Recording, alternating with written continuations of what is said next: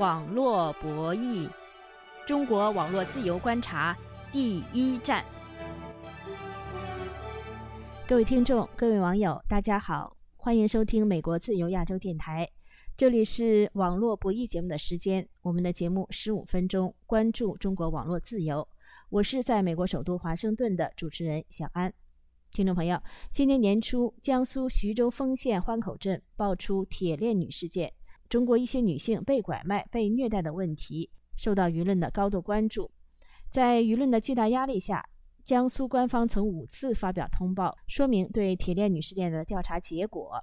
江苏官方的结论称，巴海姆杨母霞就是云南扶贡县亚古村人小花梅，她患有精神疾病，多次被拐卖。许多网友对此表示质疑。中国前媒体人赵兰健先生今年二月份拍下了云南扶贡县小花梅的舅舅通过看照片否认杨某霞是小花梅的视频。这个视频以及赵兰健发表的多个微博和公开信遭到新浪微博的屏蔽和删除。赵兰健表示，他因为拍摄和发布这个视频遭到警方的打压。现在赵兰健已经于上个月的二十一号逃亡到了美国。那么赵兰健曾经在中国从事媒体工作二十来年，为什么这次他对铁链女事件的关注给他带来这么大的麻烦呢？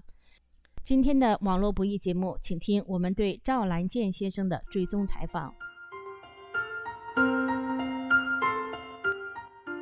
赵兰健先生您好，安培女士你好。呃，四月份的时候曾经采访过您一次啊，那再请您简单介绍一下您的背景，这样呃，听众朋友可以增加对您的了解。首先呢，我要向您和自由亚洲电台呃表示感谢，在我在怒江之行当中最危险的时刻，你们给予了一些声援，呃，也向全国关心铁链女和小花梅的各位听友，呃，表示衷心的感谢。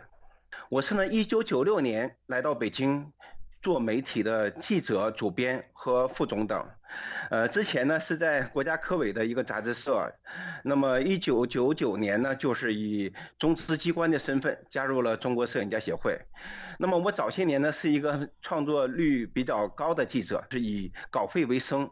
呃，九九年呢就是做了一个题目叫《捡来的爱》。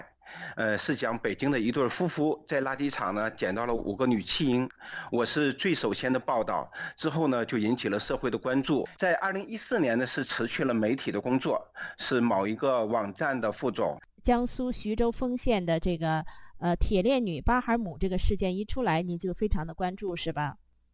对，当时是触景生情吧，自己进入了一种，呃状态，那么不能自拔，很悲伤，我就决定出去去做一点事情。四月二十九号，呃，自由亚洲电台就曾经播出对您的采访。呃，介绍了您在二月份在怒江，江苏的这个官方所说的铁链女的呃家乡，就是他们所说的小花梅的家乡。你和小花梅的舅舅有一段视频对话。我们四月二十九号的节目中呢，你介绍了这个视频拍摄的经过，还有这个视频呢，您发在微博上遭到微博删除的这个经过，以及你向最高法等政府机关、公安机关举报这个视频的经过。当时呢。我们没有播出的是你在拍摄这个视频之中也受到了警方的骚扰，是吧？具体是怎么回事呢？呃，大概是二月十八号这一天，那么我接到了三家警方的电话，勒令我删除网上的不实言论。那么其实当时呢，我并没有大规模的去公布这个视频，我只是呢推特上去公布了我拍摄视频的经历。但是我遭到警方致电之后呢，就非常紧张。我就把推特上的有一些重要的环节、记录的环节和批评徐州政府和公安机关的环节，我就自动删除了。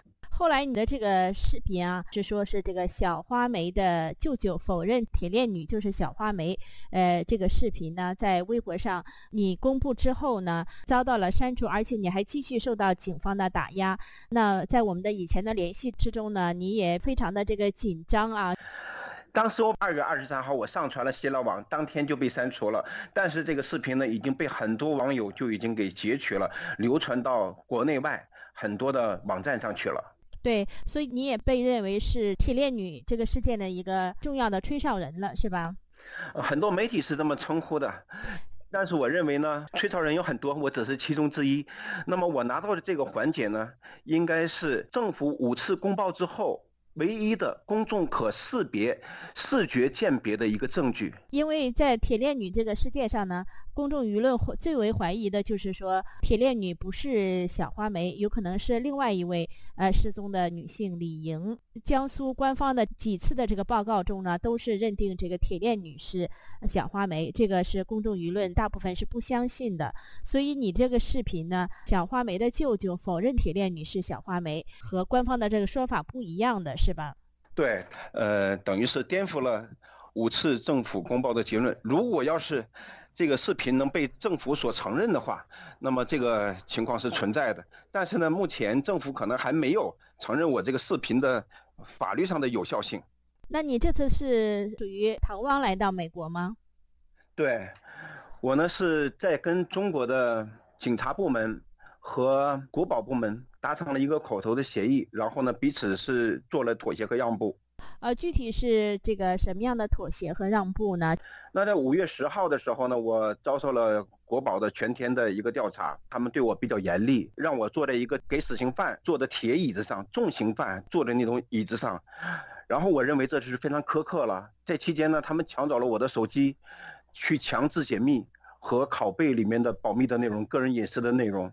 那么等我发现的时候，我向两个省、三个市公安和警察的举报部门，甚至是最高检和公安部，我都打了投诉电话，但是呢，没有得到一个正面的回应。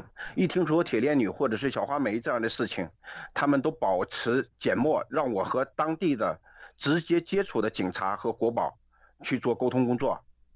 那么他们在拷贝我手机的资料的时候，发现了我两张照片，就是和某两位国家总统的照片。我是希望去让国际社会来关注铁链女和小花梅这个事情，但是呢，我当时还没有去做更完善的动作的时候，这两张照片就被国宝发现了。他听说是两个总统之后，他就给我说这个事情他得要去上报。后来他上报了他的领导，回来之后就特别严厉的警告我说，如果我要是把两个国际要员跟铁链女和小花梅这个事情去做关联的话，那么对我未来的前途非常不利。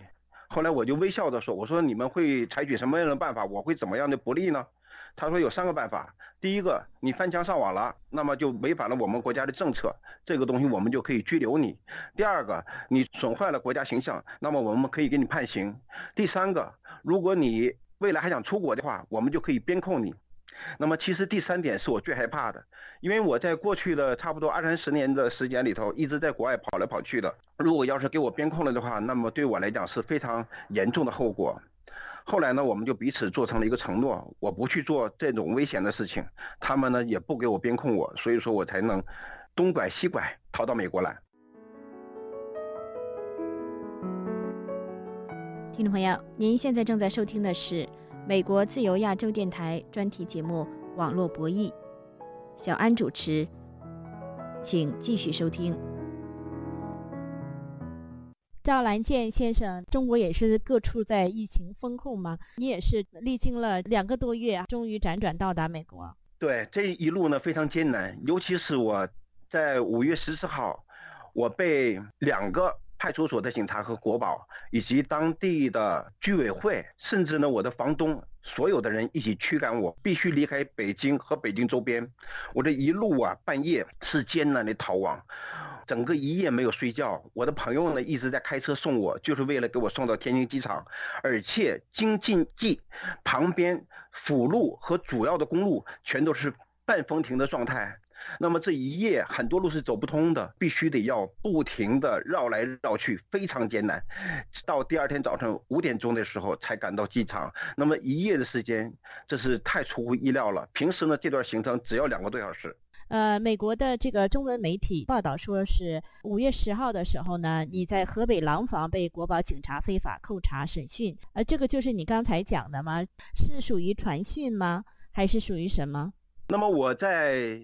北京也好，或者是河北廊坊也好，我被扣留和问讯，呃，其实都没有正规的手续，都等于是一个所谓的配合调查。但是对于我来讲，它就是一个黑暗的行动。我能唯一拿到的一次手续，就是江苏徐州派了三个刑警，去到我的驻地去对我做了一天的一个审讯。这个是在几月份呢？呃，我从三月一直到五月十四号离开，那么在这个期间呢，一共经受了至少五次的呃问讯。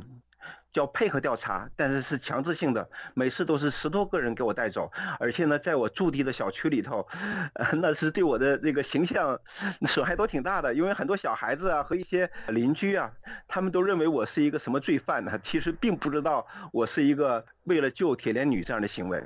所以你是在自从关注铁链女事件以后，这几个月到你出国之前，一共是五次被江苏、河北、北京。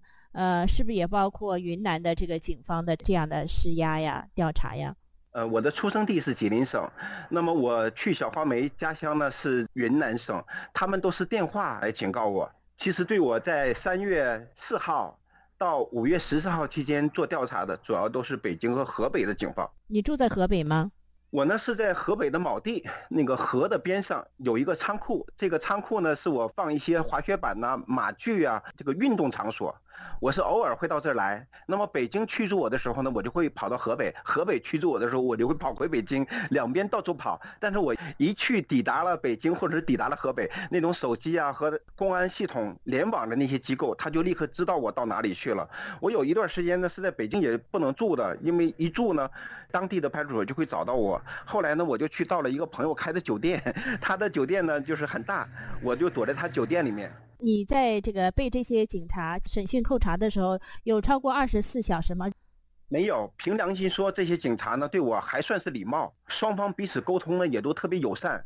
我没有必要去跟当时的警察去做行为上的抵触，或者是思想上的抵触，我都是完全配合警察的工作的。因为我做的所有的事情的行为非常简单，只是在旅途拍摄了这样的一段生活的纪念的视视频。那么这个视频如何去解读？至于这个视频如何去颠覆了政府的结论，那是另外的事情。你现在到了美国以后呢？现在继续呃接受中文媒体的采访，谈你对铁链女事件的关注，而且也谈你遭受打压这些经过。那这个是不是如果你再回国的话，那你在美国这个接受媒体的采访，会不会为你带来更大的压力呢？像这样的一个问题呢，大家都是有目共睹的。那么，仅仅一个网友，女网友，给铁链女婿送了一束鲜花，那么她就失踪了两次，受到了很多警察的不公平的待遇，甚至呢，她现在还在失踪当中。你是说这位叫巫医的网友是吧？对，据传说说他是被。拘留八个月，或者是被监视居住八个月，那么我认为这样的事情，在我听来，这都是难以想象的。因为我的这个事情呢，要比他危险性更大。只是呢，我中间跟警察和国宝相处理这些问题的时候呢，我可能会比他更加成熟一点。呃，那您在过去从事呃媒体工作，过去这样的事情发生过吗？从业经历里面从来没有，因为我在九六年来到北京之后。在九十年代，中国的媒体的舆论环境是相对宽松的。那么，在二零一二年、二零一四年之后，那就变得非常苛刻了。这也是我离开媒体的环境的一个主要原因。因为你的发声不能，你的行为不能，那么导致你对这个行业失去了信心。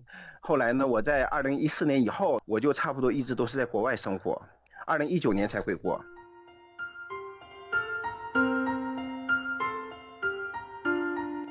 好的，听众朋友，这次的网络不易节目到这儿就要结束了。今天的节目里，中国前媒体人赵兰健先生讲述了他因为关注铁链女事件所遭受的麻烦。在铁链女事件中，铁链女的丈夫董志民被以涉嫌虐待罪拘捕，两位拐卖妇女的犯罪嫌疑人也被捕。江苏丰县等各级政府有十多位干部遭到查处。赵兰健走访云南福贡县小花梅的家乡，发现小花梅去世的母亲是传统埋葬。要想做 DNA 鉴定，其实很容易。您如果喜欢我们的节目，请您在网上转推我们的节目链接。我的推特和脸书账号都是小安，欢迎您在这些美国社媒上和我们联系。感谢各位的收听，下次节目再会。